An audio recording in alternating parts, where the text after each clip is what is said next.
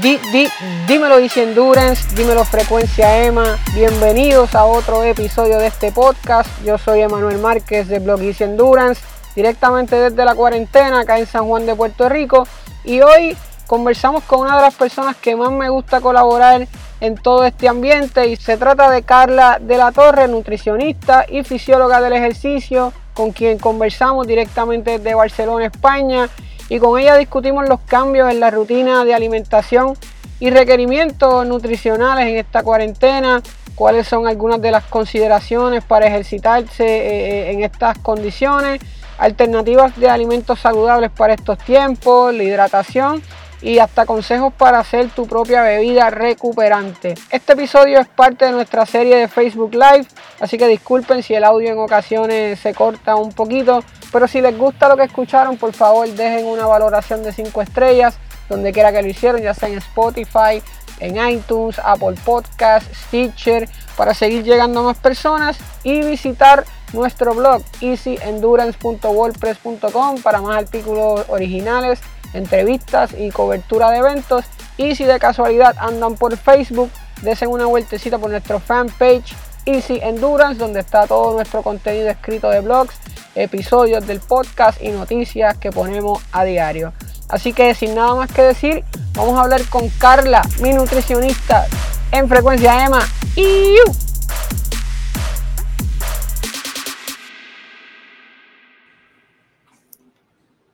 Saludos amigos de Endurance, eh, ya estamos live, estamos en vivo directamente desde San Juan de Puerto Rico en un lado y en el otro lado desde Barcelona, España. Hoy me honra la presencia de alguien que admiro y respeto mucho, la nutricionista y también fisióloga, porque estudió fisiología, señora, así que respeten los rangos, como diríamos por acá de Carla de la Torre, eh, mejor conocida en, la, en, la, web como Carla, mi nutricionista. Carla, un placer para mí que, que, me hayas dado el sí eh, para hacer estos live, que no acostumbran mucho a hacerlo. Eh, bienvenida a Easy Endurance y Frecuencia Emma. Gracias, gracias Emma. ¿Cómo te voy a decir que no? Con tantos temas interesantes que tú siempre estás trayendo. Y, y, hablando de temas interesantes, la, la, comunicación entre Carla y yo es bien interesante. Siempre que nos juntamos es durante unos periodos tormentosos, unos, periodos de angustia. Hablamos después del huracán María, fue nuestro primer podcast y no se pudo publicar porque había una planta prendida eh, donde grabamos, así que salió el audio súper mal. Ahora hablamos de una dentro de una pandemia, así que esperamos que tengamos mejor suerte hoy, Carla. Eh, y estamos en, en abril, pero en los primeros días de abril y marzo fue el día, el mes ¿verdad? Oficial de la nutrición. También tú fuiste reconocida como dietista, ¿verdad? Destacada por la Academia de, de Dietistas Nutricionistas de Puerto Rico para el año, ¿verdad? Entrante. Así que te felicito. Gracias, gracias, gracias.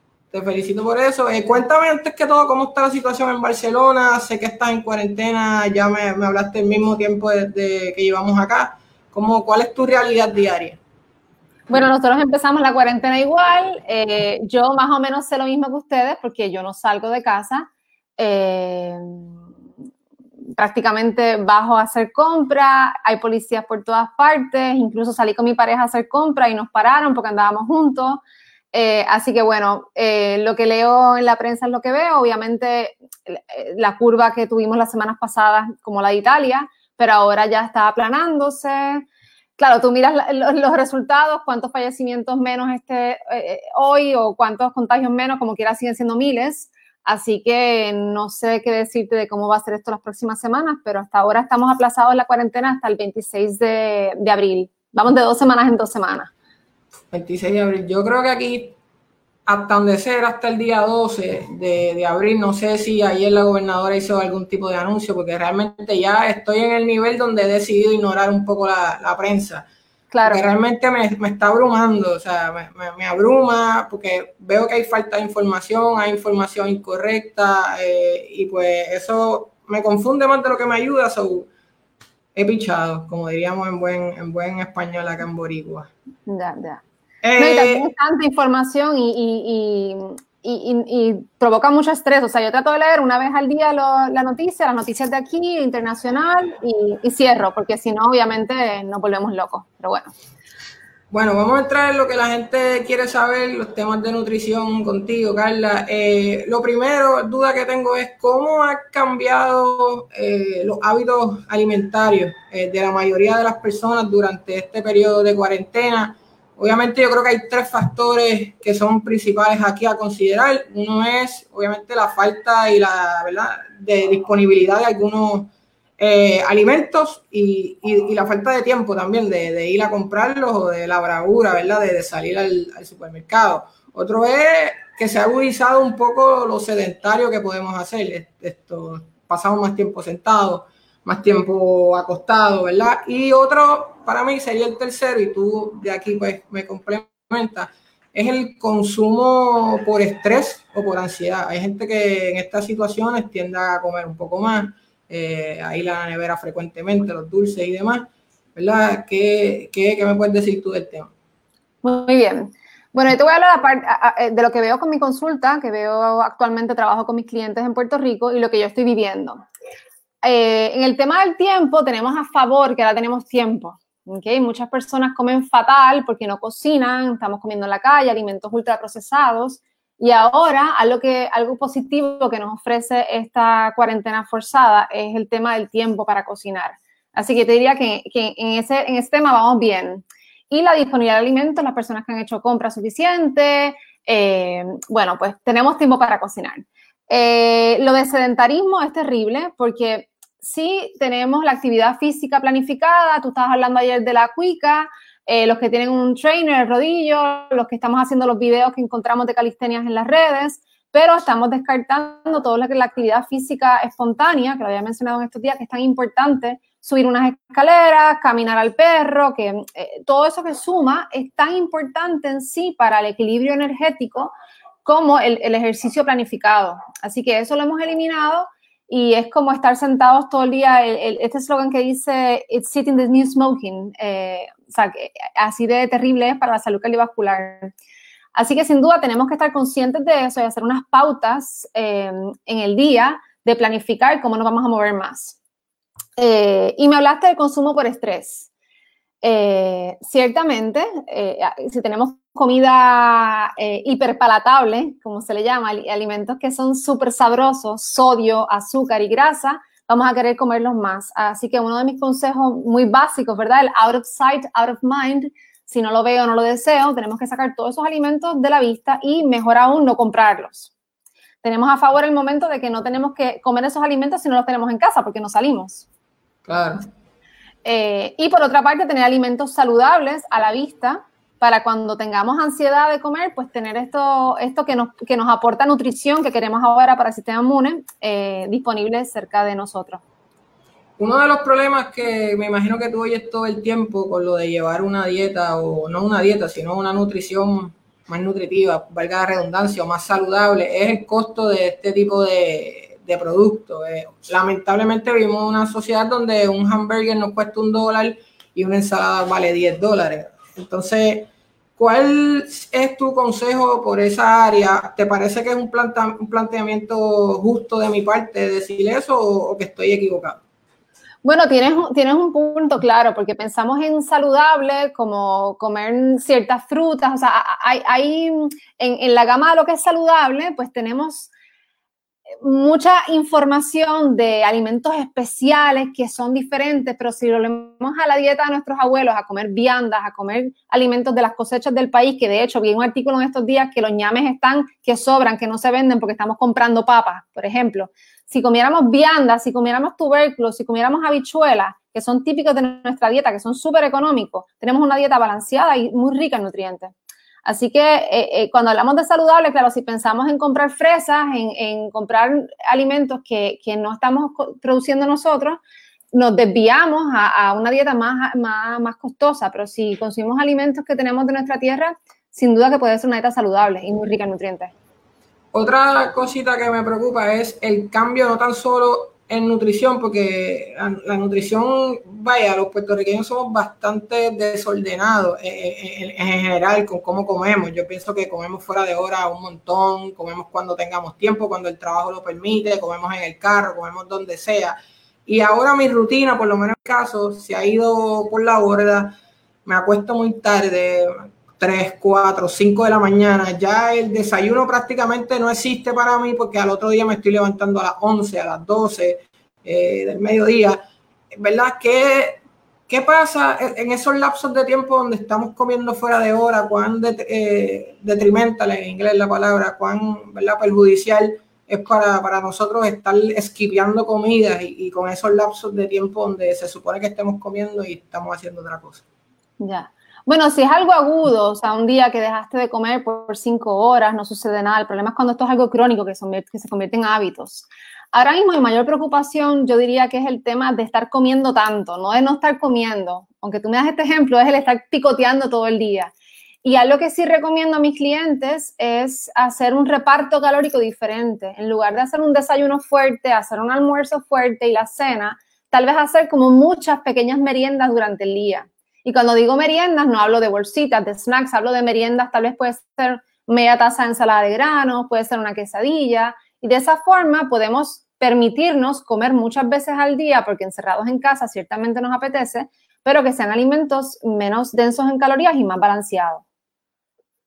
Eh, además de, comer, también obviamente tomar, eh, y, no hablo de tomar vino, hablo de, ingerir líquidos, ¿verdad? Ya sea agua o otro tipo de bebida isotónica.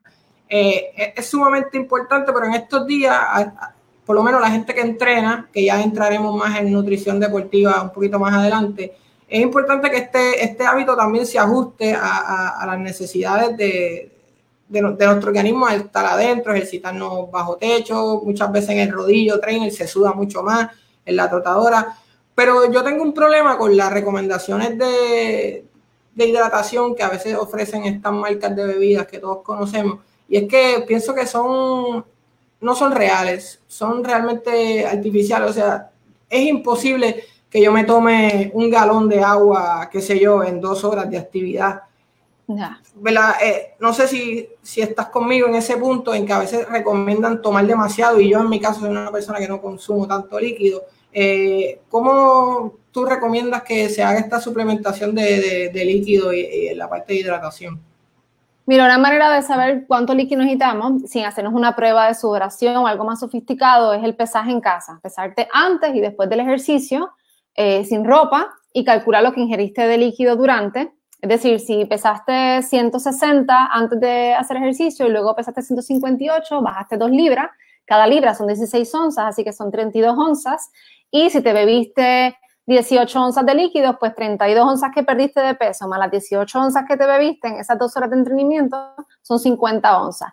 Y bueno, por ahí sigo el cálculo, más o menos 25 onzas por hora. Claro, no necesariamente te las tienes que consumir ahí, y más si estás en casa, que el riesgo de, ¿verdad?, de, deshidratarte eh, es menor.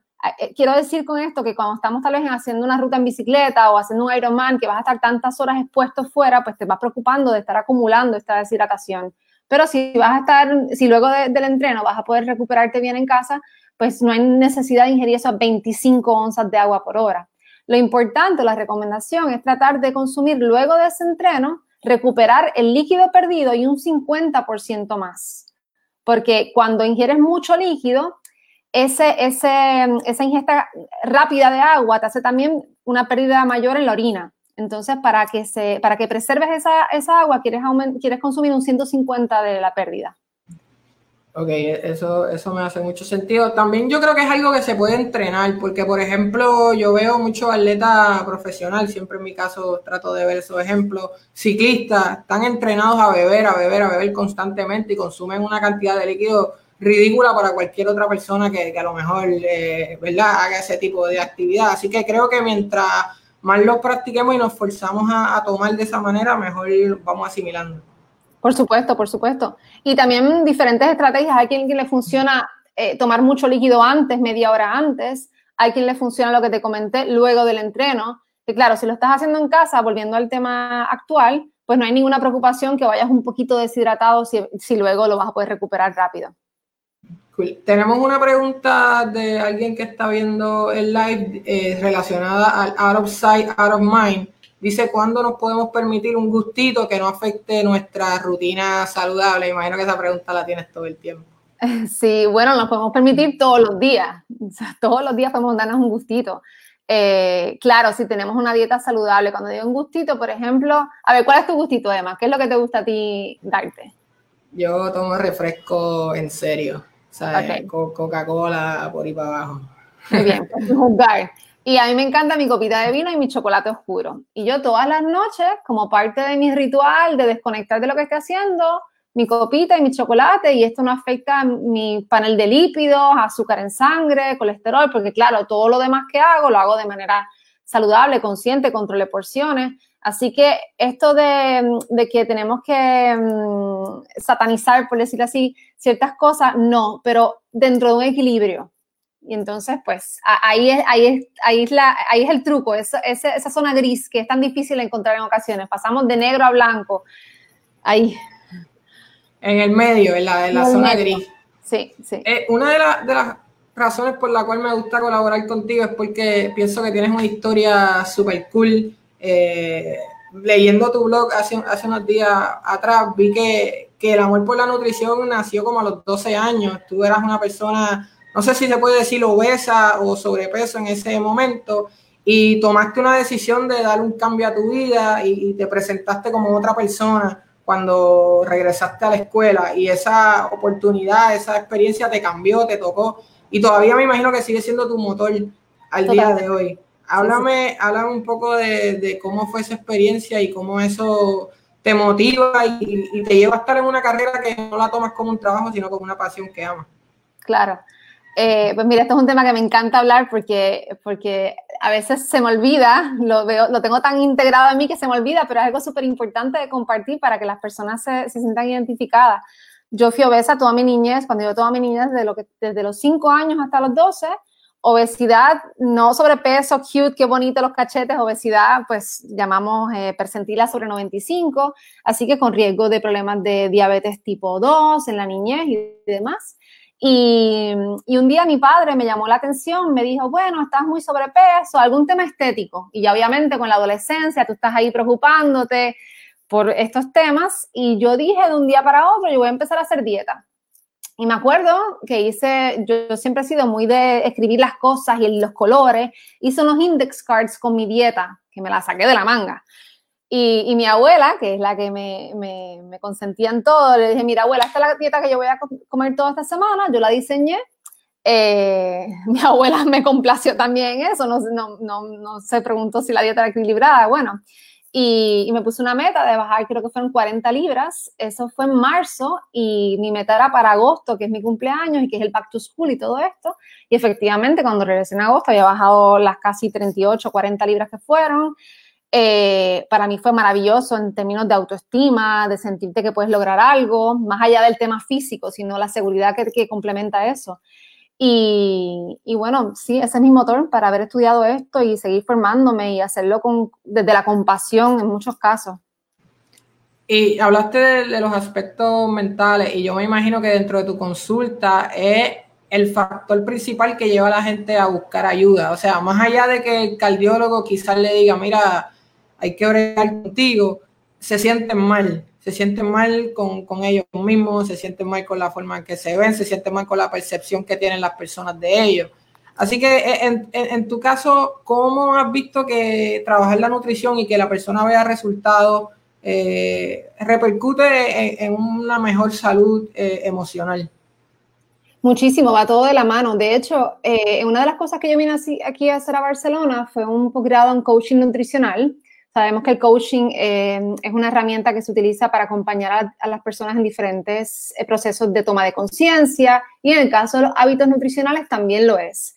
Eh, y bueno, ¿por qué, ¿por qué, digo esto con lo que me estás diciendo? Porque como nutricionista me encontraba con, con, muchos retos, con muchos problemas en la alimentación que yo no los había estudiado, que no tienen que ver con, con carbohidratos, grasas, azúcares, sino con la toma de decisiones, con, el, con temas de valores, con, con las prioridades que las personas tienen en su vida y entonces, sin duda alguna, o sea, cuando nos alimentamos mejor, nos sentimos bien con nosotros mismos, hay un círculo como de wellness, hay como, como caemos en un bucle de bienestar que pasa lo contrario cuando estamos con problemas de, excesos alimentarios, de alcohol y todas estas cosas, que caemos en ese otro bucle de, inconformismo y, depresión, etcétera.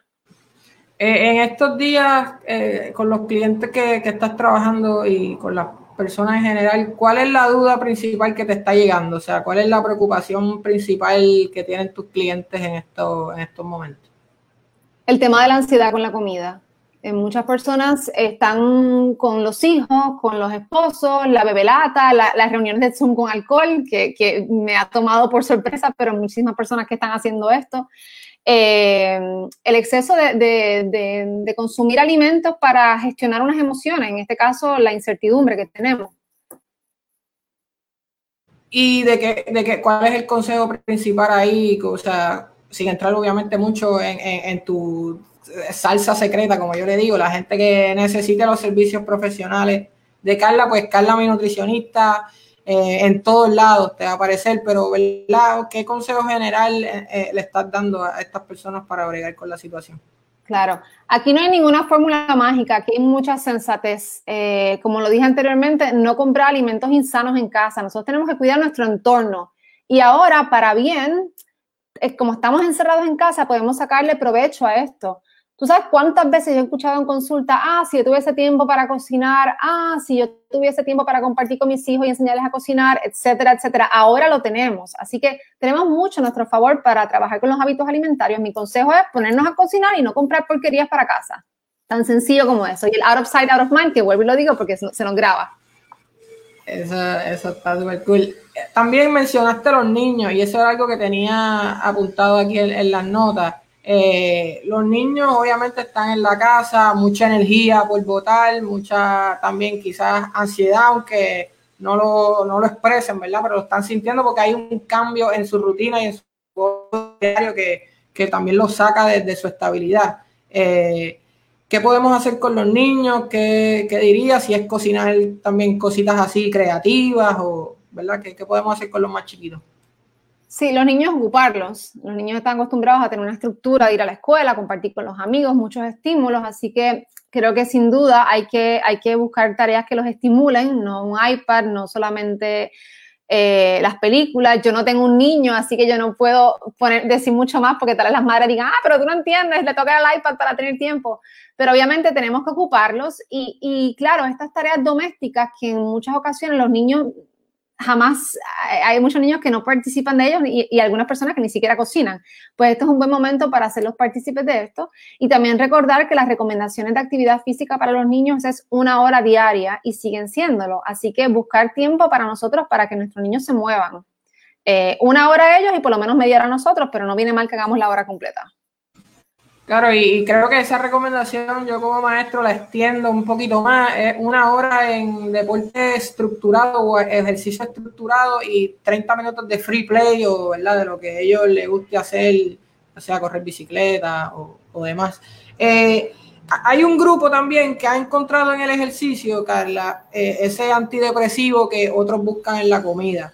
Eh, yo estoy en ese grupo donde yo no estaba tan activo en el entrenamiento anterior a esta pandemia y ahora he retomado con un poco más de seriedad y estructura los ejercicios. ¿De qué manera tengo que yo cuidarme en términos de la alimentación?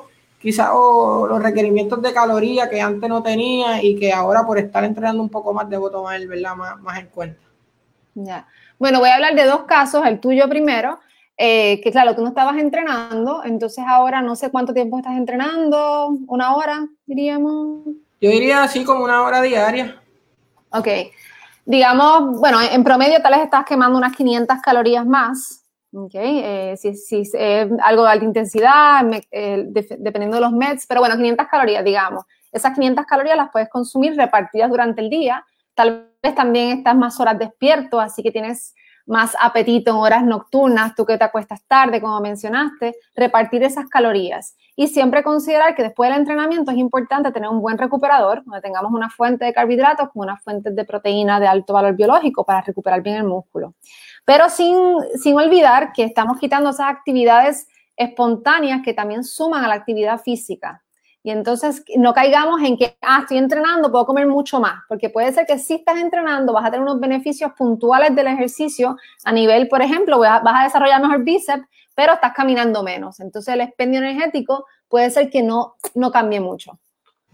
Qué, qué, bueno que mencionaste lo de recuperador o recuperante o ¿verdad? un recovery drink, como diríamos acá en Spanglish. Eh, leí algo hace unos días también otro blog de los, de los tuyos con una marca que colaboraste sobre creo que el entrenamiento invisible, ¿verdad? Creo que ese es el término que utilizaste. Y habla de lo que pasa después de entrenar, eh, la recuperación, no tan solo el descanso, sino lo que ingerimos, eh, esa composición entre proteínas y carbohidratos que necesitamos. Y de hecho diste como una pequeña receta para un, recuperante homemade.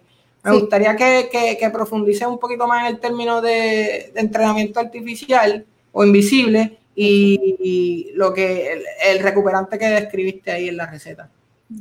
Bueno, el entrenamiento invisible es la nutrición, porque el entrenador no lo ve, no lo ves en el gimnasio, pero es todo lo que pasa eh, de entre una sesión y la otra. Ahí también están los estiramientos, los masajes, pero la nutrición es como el protagonista de esto. Y, bueno, el recuperador, hay diferentes recuperadores. Está el recuperador que utilizamos cuando hacemos eventos de endurance, de ciclismo, del de, Ironman, eh, trialo, perdóname, que necesitas muchos más carbohidratos, una relación a veces de 3, 4 gramos de carbohidratos por un gramo de, proteína, ¿okay? esa relación. Y dependiendo del peso, mientras más peso, más horas en el entreno, es, más esa, esa carga.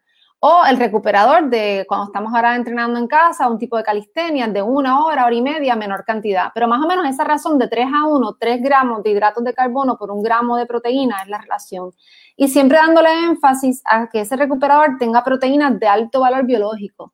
Proteínas de alto valor biológico son proteínas completas, que vienen siendo proteínas animales. Y aquí yo hago como, eh, me, cuesta a veces decirlo un poquito porque yo soy, yo, yo, mi mensaje siempre es de una dieta flexitariana, vegetariana, más vegetales, menos animales.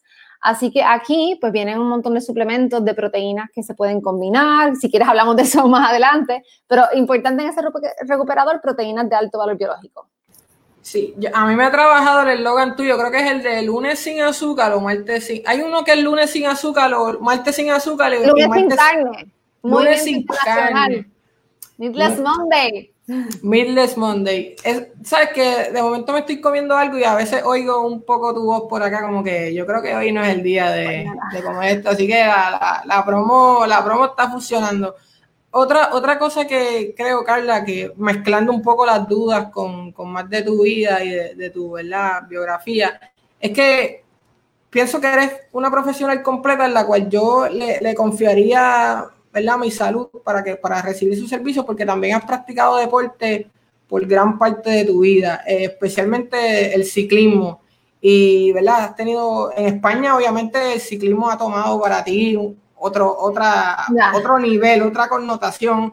Recuerdo el viaje a Cuba que hiciste también eh, pedaleando, eso me voló la cabeza. ¿Qué, ¿Qué, te mostró el ciclismo?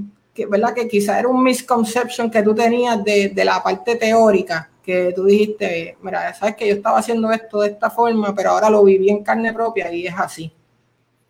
Sí, yo, bueno, y, también viendo a, encontrarte en la carretera ciclistas que llevan toda su vida, los abuelos, los yayos, como le llaman aquí, te das cuenta que toda esta sofisticación de suplementos y demás no es necesaria, que podemos alimentarnos con comida, batata, papa, eh, arroz, habichuela, vuelvo y lo digo, que, toda esta sofisticación que, que, nos facilita, obviamente en un Tour de France no vas a comerte la batata y el arroz y la habichuela.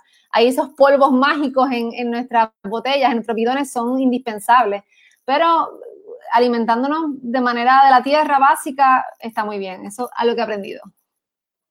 Y eso, eso que mencionas del Tour de Francia también es relativo porque vemos muchos ciclistas con un guineo en la parte de atrás de la jersey, vemos que comen los rice cakes, que ellos le llaman, ¿verdad? Estos diferentes tipos de, cosas, así que es posible, no, no es necesario, digamos, o totalmente necesario tener un hielo, tener tal bebida, sino que con lo que tenemos de uso casero, si podríamos llamarla de una, de una forma, podemos suplementar nuestros gastos, ¿verdad?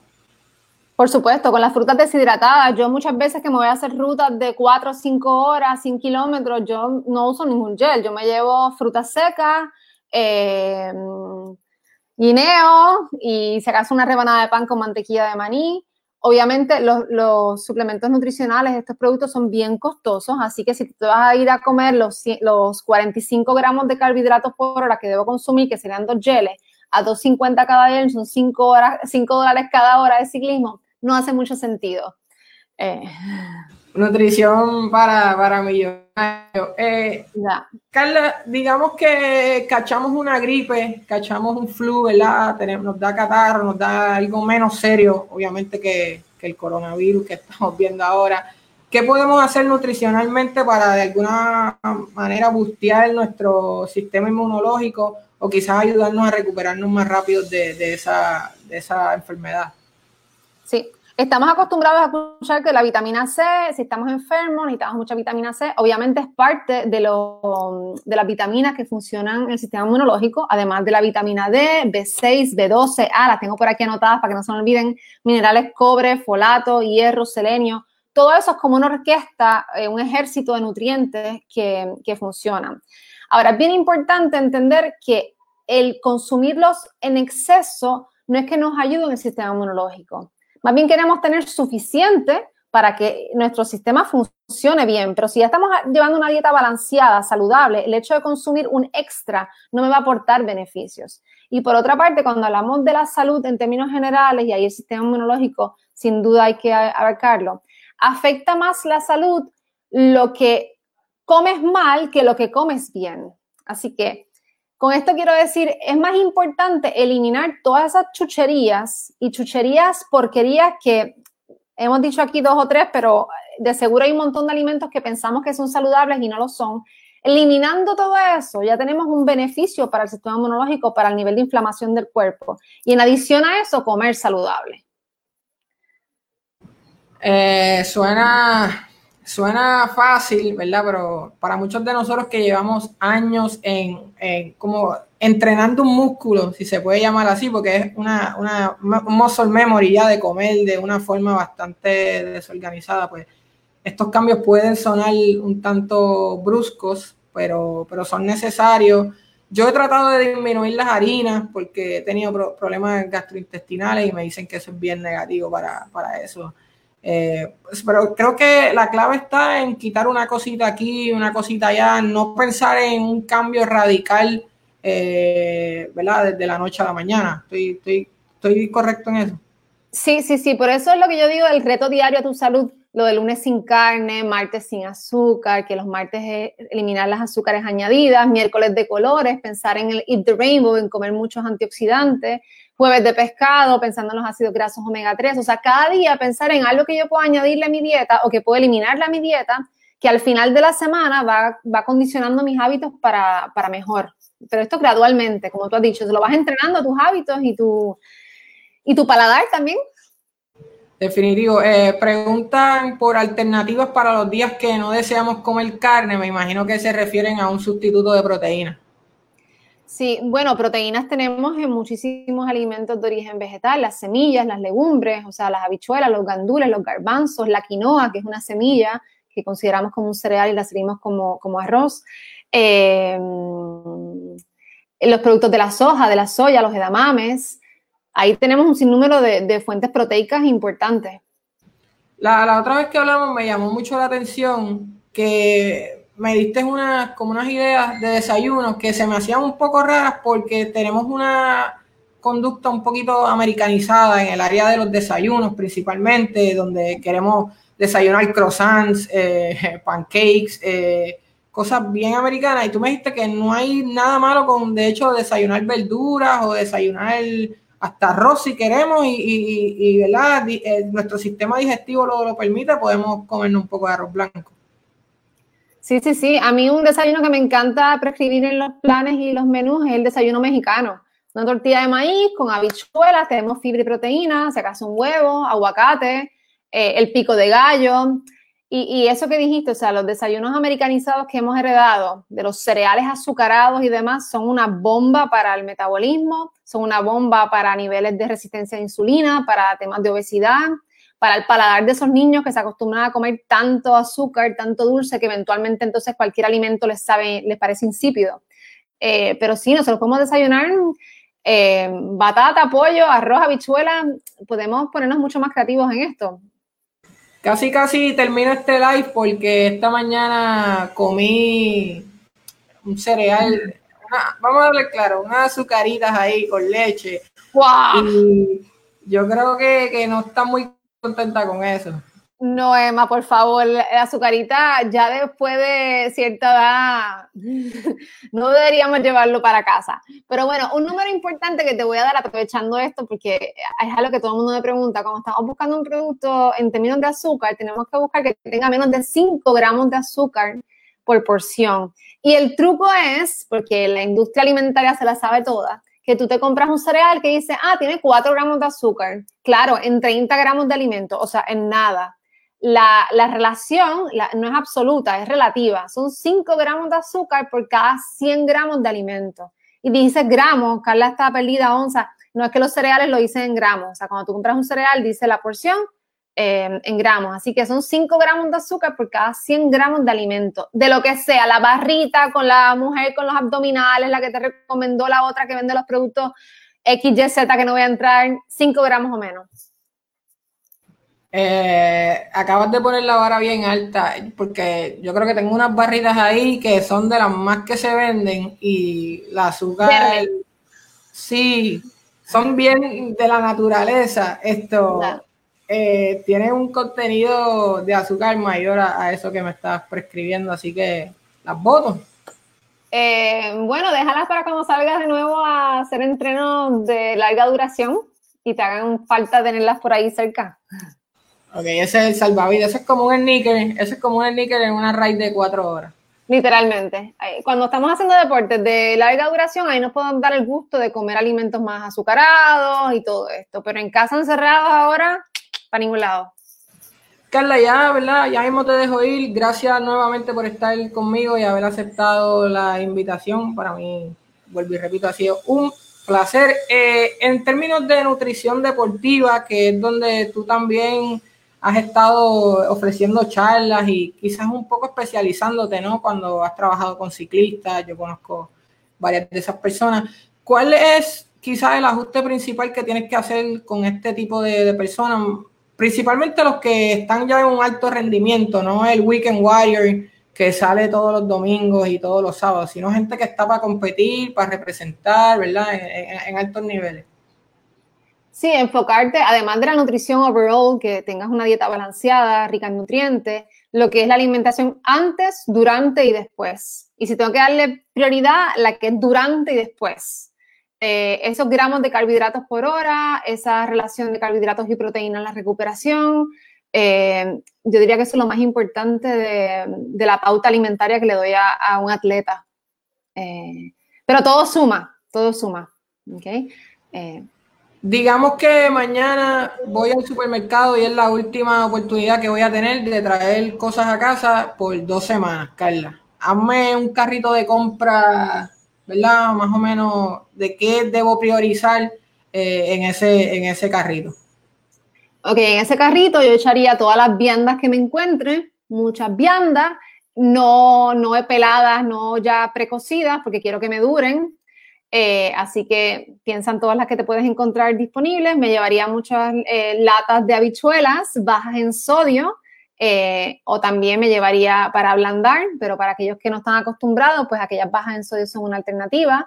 llevaría vegetales y frutas congeladas que mm, pasan a ser, mm, primero siempre lo mejor es lo fresco, pero sabemos que se van a dañar, así que frescos y luego los congelados. Me llevaría por lo menos cuatro bolsas de frutas y de vegetales congelados eh, y bueno, ya dependiendo de la dieta que llevemos, eh, la leche, si usamos leche de vaca, pues la leche de cajita, la UHT, que sea la baja en grasa, la 1%, eh, frutos secos, nueces, almendras, avellanas, todo tipo de, semillas también llevaría.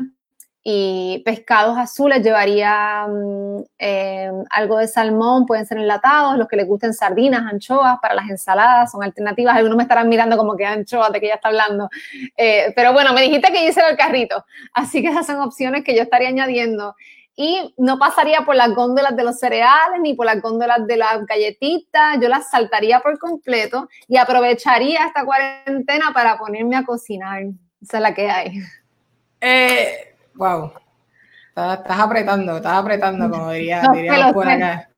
Mira, eh, eh, Carla, como una persona que ha vivido ya bastante tiempo en España y puede mirar a Puerto Rico desde otra perspectiva, ¿verdad? Un poco más lejana, eh, un poco más objetiva, ¿qué te preocupa en términos de la, de la, de la dieta puertorriqueña? Obviamente nosotros tenemos una dieta alta en, fritura, alta en, carbohidratos, como son el arroz y otro tipo de cosas, ¿verdad?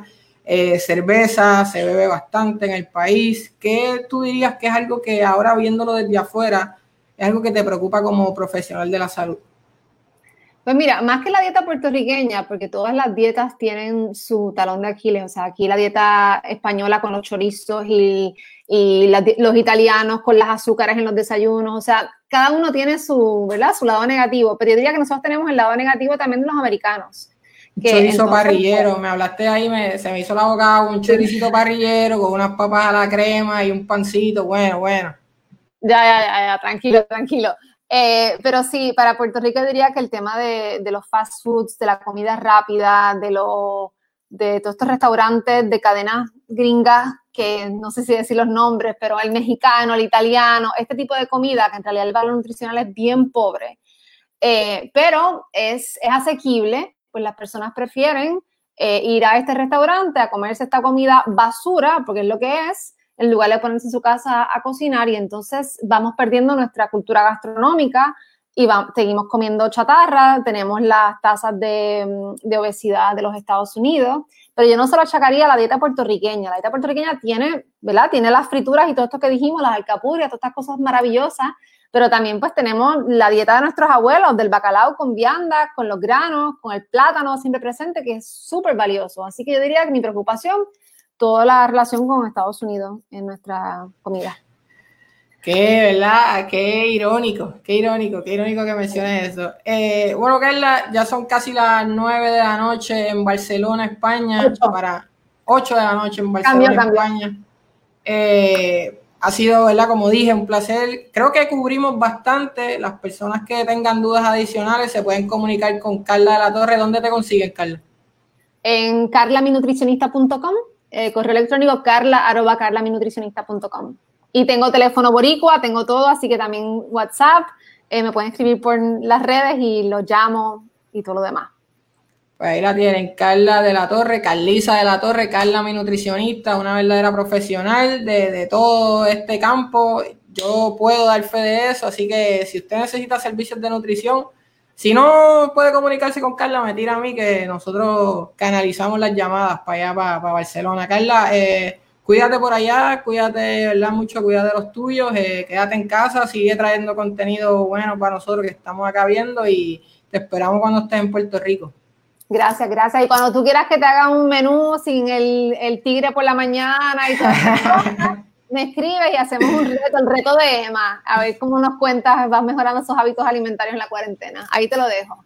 Eso, eso va, eso va, eso va. Gracias, Carla, un abrazo. Vale, gracias a ti. Hasta luego. Chao, chao.